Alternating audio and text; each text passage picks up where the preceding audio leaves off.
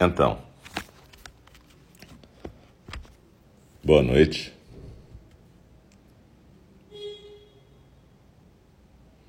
Estamos aqui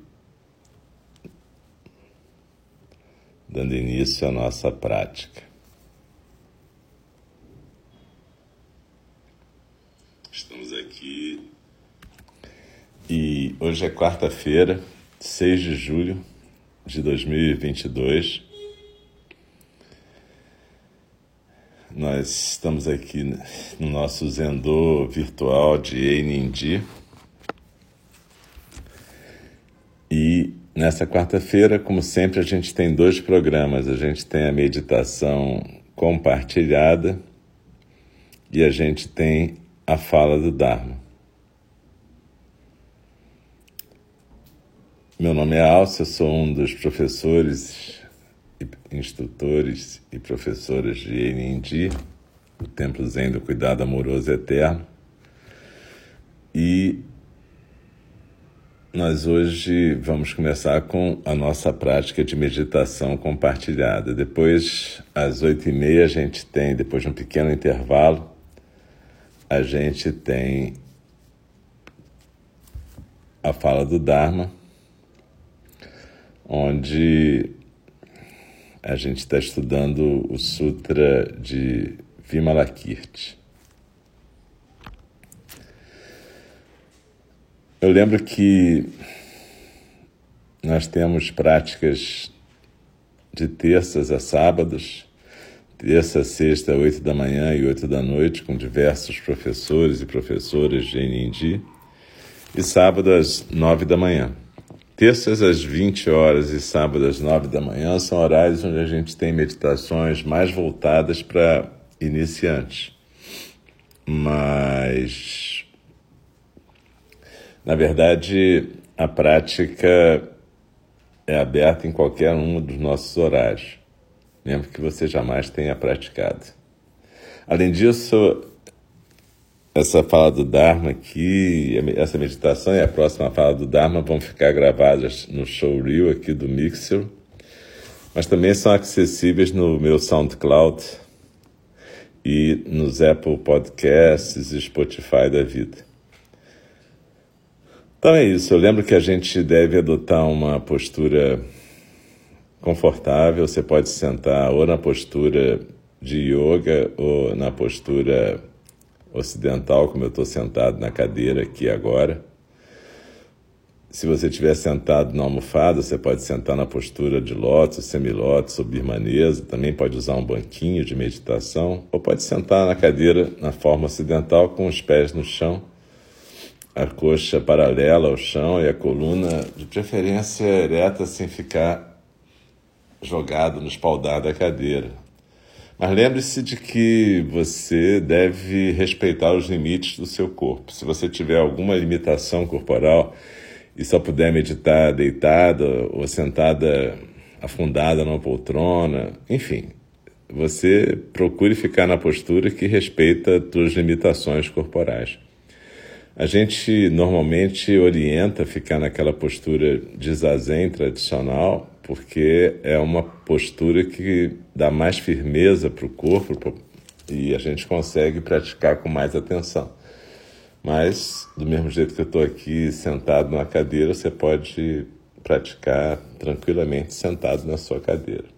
É importante a gente estar num canto da casa relativamente tranquilo, né? É, não quer dizer que a gente não possa meditar em locais barulhentos e quem já meditou em Inindi, na nossa sede, no Pavão Pavãozinho Cantagalo, sabe que às vezes é bem barulhento.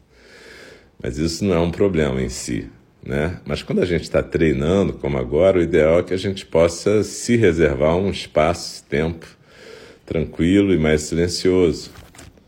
E que a gente possa criar um ambiente que facilite a prática, né? Normalmente pode fazer como eu fiz aqui, acender um incenso, acender uma vela, ter uma imagem do Buda ou de outro Bodhisattva, enfim, criar uma, um ambiente que facilite a entrada na prática. Como eu disse, isso não é um requisito indispensável, mas facilita bastante. Né? É, é, é aquela coisa que cria um, um caminho mais conhecido para a gente chegar na prática. Quando a gente compartilha uma meditação, como agora, a gente vai fazer daqui a pouquinho, é, a pessoa que está compartilhando está meditando. Né? Eu estou aqui meditando junto com vocês. Então, na verdade, a gente está compartilhando a nossa prática. Mas isso não é uma receita de bolo, não quer dizer que cada professor ou professora que meditar aqui está ensinando o jeito certo de meditar. A gente está compartilhando a nossa prática, o jeito que a gente está praticando nesse momento. Como tem coisas, por exemplo, que eu já gravei há anos atrás, se você for observar meditações, você vai ver que eu mudei nesse tempo. Tudo é impermanente, inclusive eu, inclusive o jeito que eu pratico. Então é isso, é, é, isso é um guia que a gente faz, é um jeito de meditar que cada uma e cada um que está aqui de instrutor pode fazer, mas é uma sugestão e depois que você pegar o seu jeitão, você vai criar o seu próprio roteiro. E por que, que tem um roteiro, na verdade? Na verdade, o roteiro é uma facilitação. A gente cria um roteiro do mesmo jeito que a gente cria um roteiro para fazer ginástica, nadar Qualquer atividade onde tem uma expressão física, corporal, espiritual, é legal a gente criar uma certa rotina porque facilita.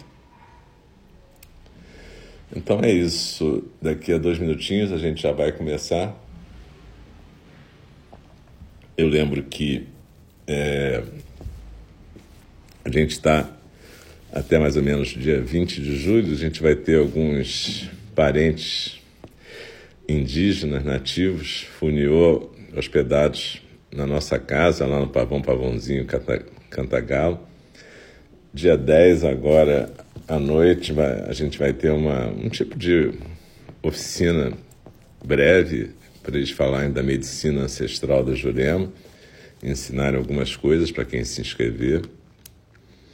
E no dia 16, que é um sábado, de 10 a meio-dia, vai ter uma exposição do artesanato para quem quiser ver, conversar com eles, comprar e ajudar. Tudo que é dinheiro que está sendo usado, ou seja, inscrição nessa oficina, venda de artesanato, tudo isso é para ajudar as 400 pessoas que tem na Nação Funiô, lá em Pernambuco e Alagoas. É, também a gente, eles estão aceitando doação de roupas, enfim, tudo que vocês puderem doar em, em bom estado é bem aceito para qualquer idade, tamanho e gênero. Então é isso. E também, especificamente hoje, a gente vai dedicar a nossa prática à recuperação de todos e todas as pessoas doentes. Né? A gente tem lido na fala do Dharma o Sutra de Vimalakirti, lido e comentado. Isso é a partir de 8 e meia. E o Sutra de Vimalakirti tem uma frase do Vimalakirti que diz em algum momento eu estou doente porque todos os seres estão doentes. Isso é um tipo de Koan, mas a gente está dedicando a nossa prática hoje a todas as pessoas que estão acometidas de doenças manifestas e que precisam de recuperação. Em especial, a gente vai dedicar a prática de hoje à nossa irmã Eliane, que está se recuperando de uma cirurgia. Então é isso. Uma boa prática para todas, todos e todes. E, e, a gente convida, convida o sino a soar três vezes para começar e uma vez para encerrar a nossa prática. Quando terminar, não precisa se mexer correndo. Hoje a gente vai fazer um pouquinho diferente, porque uma, uma pessoa pediu se era possível é, sugerir práticas que durassem 5 ou 10 minutos, para dias e momentos em que você não pudesse fazer uma prática de 20 ou 30 minutos. Então, na verdade, eu vou fazer a prática em dois tempos, um tempo de 5 minutos com um pequeno intervalo e depois de silêncio e depois mais 10 minutos. Isso vai ficar gravado e aí quem quiser depois pode separar esses pedacinhos, né? E ter uma meditação de 5 minutos e uma de 10 minutos para servir de sugestão.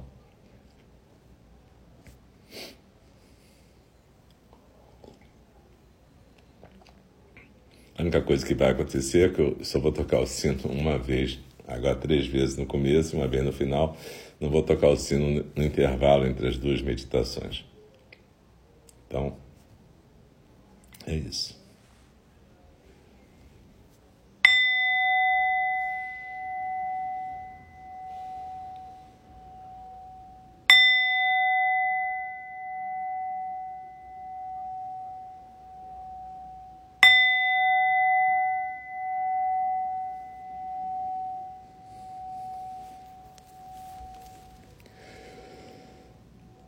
Aqui agora eu sinto o meu corpo nesse momento. Sinto meus pés no chão, ou pernas cruzadas na almofada. Seja como for, eu sinto meu corpo na postura.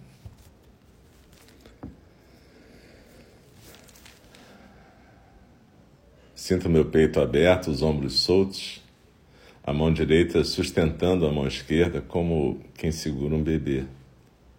E os polegares unidos, peito aberto, barriga solta, cabeça bem equilibrada no pescoço, boca fechada, língua no céu da boca e olhos suavemente fechados.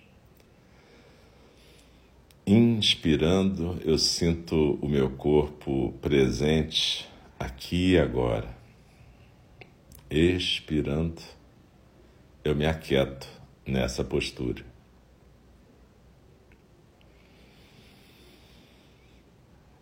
Inspirando, eu reconheço que a inspiração é meu vínculo com a vida. Expirando, eu lembro que a vida é o espaço entre uma inspiração e uma expiração.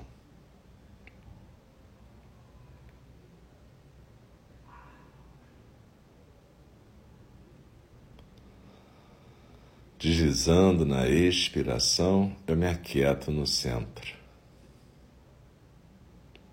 Esse centro que fica quatro dedos abaixo do umbigo, no centro do meu corpo.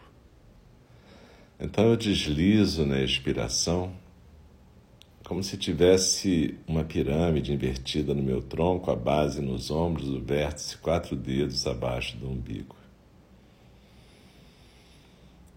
Expirando,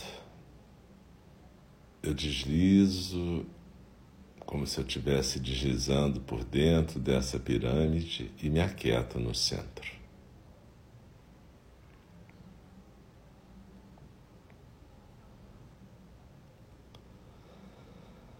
Posso perceber que existe uma correnteza que na nossa tradição é chamada de correnteza dos sons do mundo. Ela está sempre passando. E quando eu deslizo na expiração e me sento no centro, é como se eu tivesse numa ilhota no meu centro, com essa correnteza passando acima, abaixo, dos lados.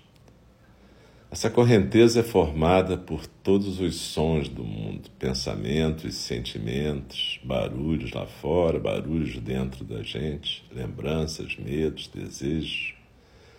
Toda essa correnteza de narrativas, sentimentos e sensações que nós costumamos chamar de presença consciente. Deslizando na expiração, eu me aquieto no centro. E coloco a intenção de não ser arrastada por nenhum desses elementos da correnteza dos sons do mundo. Eu não rejeito nenhum elemento da correnteza. Eu aceito e acolho todos os elementos.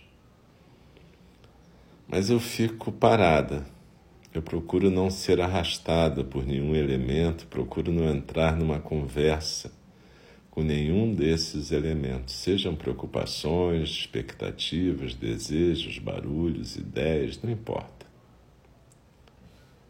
Seja o que for, eu deslizo na expiração e me aquieto no centro.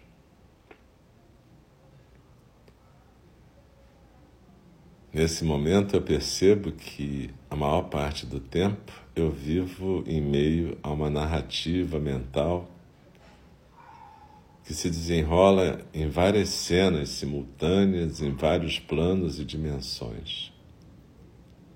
Normalmente o que eu chamo de realidade é isso, é essa vida imaginária que é vivida parte como dentro de nós, parte projetada fora. Eu aceito isso, mas eu deslizo na expiração e me aquieto no centro.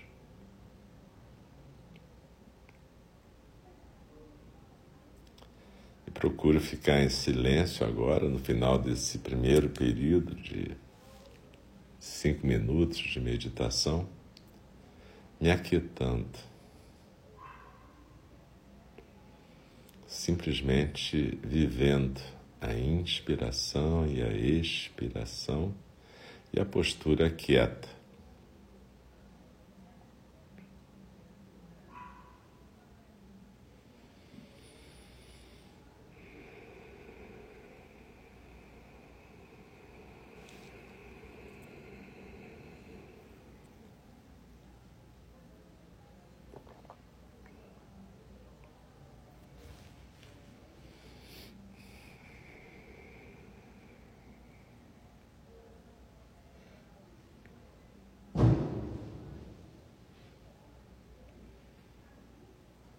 Agora a gente continua na prática, supondo que a gente tem um pouco mais do que esses cinco minutos iniciais de meditação. Então, quando a gente tem um pouquinho mais de tempo de vida pela frente, a gente pode fazer e continuar esse caminho. E perceber que praticar, aprender a se encontrar no centro da quietude não significa se isolar desse mundo, mas, pelo contrário, aprender a encontrar sua firmeza, sua solidez, o centro sem centro, que cada uma de nós pode ser. O que quer dizer centro sem centro? Na verdade, a gente fala do centro como se fosse uma coisa em si, mas no universo infinito não existe qualquer centro. Mas existe o centro de manifestação da atenção, o centro de manifestação da consciência singular que cada uma de nós está sendo agora. Então desliza na inspiração e se aquieta nesse centro. Nós aprendemos a nos aquietar no centro não porque sejamos especiais ou maravilhosos ou mais importantes que outras pessoas ou seres. Na verdade, a gente aprende a se aquietar na intimidade de um centro que não é centro, de um centro de silêncio, de um centro de vazio. Vazio não quer dizer que não existe nada. Vazio quer dizer que a gente aprende a se aquietar, a não se deixar arrastar pelos elementos da correnteza dos sons do mundo e a tentar não preencher esse silêncio com o barulho da nossa mente. Quando a gente desliza na expiração e se aquieta no centro, a gente pode aprender a deixar acontecer o verdadeiro silêncio.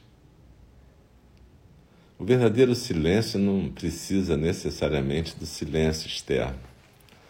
O verdadeiro silêncio é esse lugar de intimidade com o vazio no nosso centro.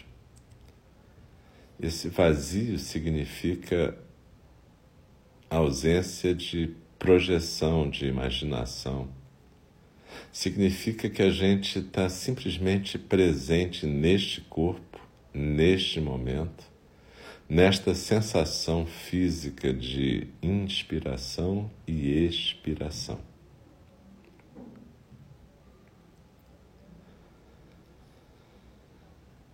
Quando a gente desliza na inspiração e se aquieta, em algum momento a gente percebe que existe um intervalinho entre o final da expiração e a próxima inspiração, onde nem a musculatura respiratória se move. Não precisa forçar isso. Mas observa que é um espaço aberto e ilimitado, onde vai vir a próxima inspiração, onde vai vir a próxima expiração, onde rola a correnteza dos sons do mundo e todas as nossas imaginações e projeções. Mas esse é o chão da nossa consciência, como se fosse o chão da atenção plena. E se a gente aprende a deixar esse lugar acontecer e aprende a ir se aquietando na postura e na respiração, em algum momento a gente pode deixar o zazen se manifestar, que é essa coisa que está além do nosso modo habitual de consciência. É um acontecer diferente que a gente, na verdade, não fica consciente, mas que deixa um perfume na nossa existência. Então desliza na expiração, se aquieta no centro, não busca alcançar nenhum estado, simplesmente desliza na expiração, se aquieta no centro, exista nessa postura e neste momento.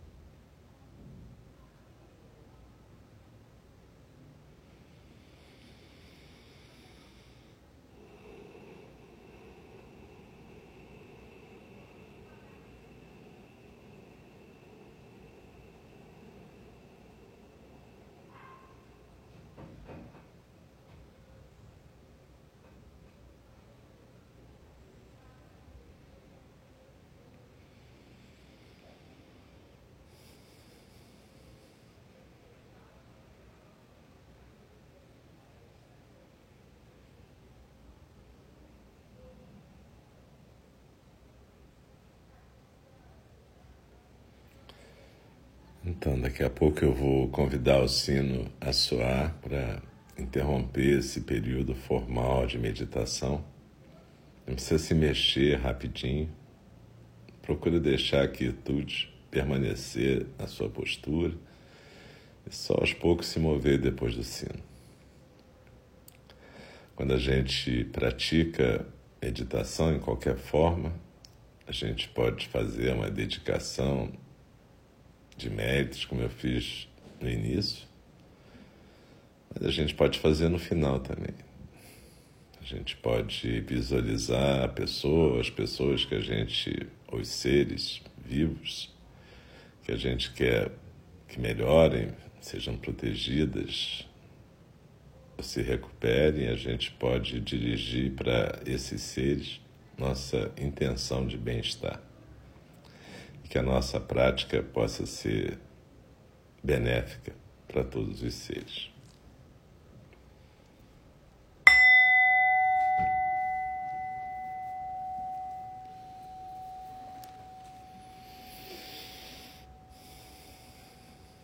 Deslizando na expiração, procure se mexer na sua velocidade, no seu tempo deixando a quietude do, da prática continuar na sua vida. Como eu estava dizendo, durante a prática, o zazen deixa um perfume na nossa experiência consciente. Assim como a prática deixa um perfume de tranquilidade nos nossos corpos e de consciência corporal.